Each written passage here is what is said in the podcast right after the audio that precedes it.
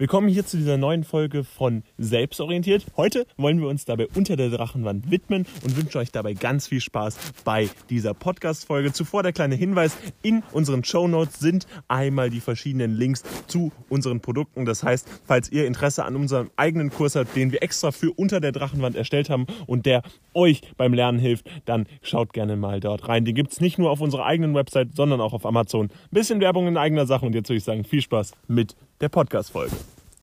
Gucken wir uns jetzt Stil und Sprache in Unter der Drachenwand an. Wichtig ist dabei, dass wir hier eine parallele Darstellung der verschiedenen Geschichten durch den Ich-Erzähler haben. Wichtig ist, dass wir zwei Handlungsstränge haben. Wir haben ja einmal den Handlungsstrang rund um die Hauptgeschichte, Haupt, den Hauptroman, nämlich den ich-Erzähler Veit Kolbe und die dazugehörigen Perspektiven von Margots Mutter sowie aber auch Kurt Rittler.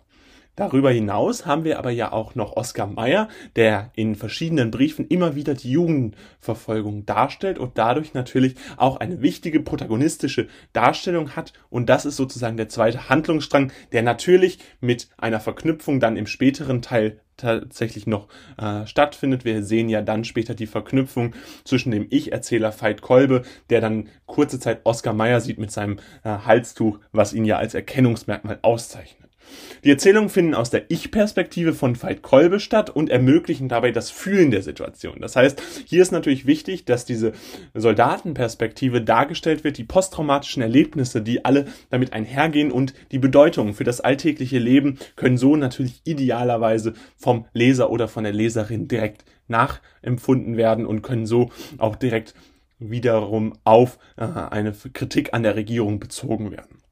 Wichtig ist, dass wir das Wechseln verschiedener Perspektiven haben und dadurch sich natürlich das Wissen des Lesers oder der Leserin weitet und eine Gesamtansicht stattfindet. Wir haben ja verschiedene Erzähler, äh, die immer wieder äh, dabei äh, von der Regierung oder auch von dem Krieg beeinflusst sind und diese Beeinflussung sehen wir dann in den verschiedenen Perspektiven und können auch nur so dann vollends nachvollziehen, wie es den verschiedenen Personen denn überhaupt ergeht.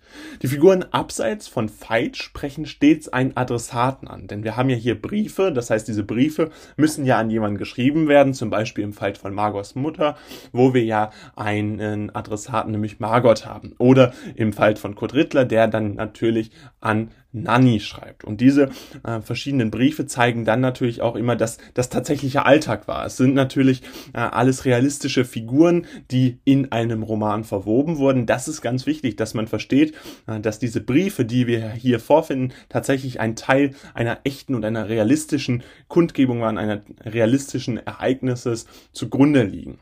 Die Sprache ist stets abhängig von der Figur und dadurch wird dieses alltägliche Leben nochmal klarer bewusster. Denn wir werden hier feststellen, dass die Sprache natürlich auch abhängig vom Alter ist. Beispielsweise haben wir insbesondere bei den Liebesbriefen von Kurt diese Auffälligkeit, dass das ein sehr adoleszenztypisches Verhalten ist, sehr jugendliche Sprache für das damalige äh, Zeitfenster. Ganz wichtig hier immer hervorzuheben, wir haben natürlich verschiedene Zeitfenster, die sich hier vorfinden lassen. Das heißt, man kann natürlich nicht diese Sprache mit der aktuellen Sprache vergleichen. Das ist natürlich entsprechend der damaligen Zeit angepasst, so dass man das natürlich auch in den historischen Rahmen einordnen muss.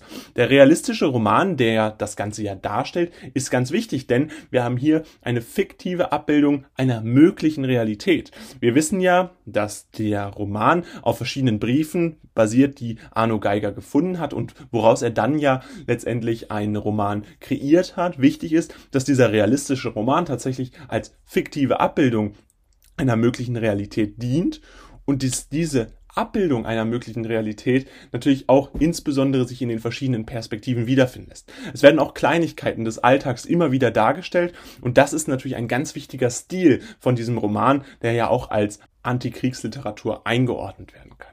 Wichtig ist also hier, dass man versteht, dass einerseits natürlich Stil und Sprache ganz eindeutig auf das alltägliche Leben zurückschließen lassen, aber dass nur so auch die Kritik an der Regierung ermöglicht werden kann.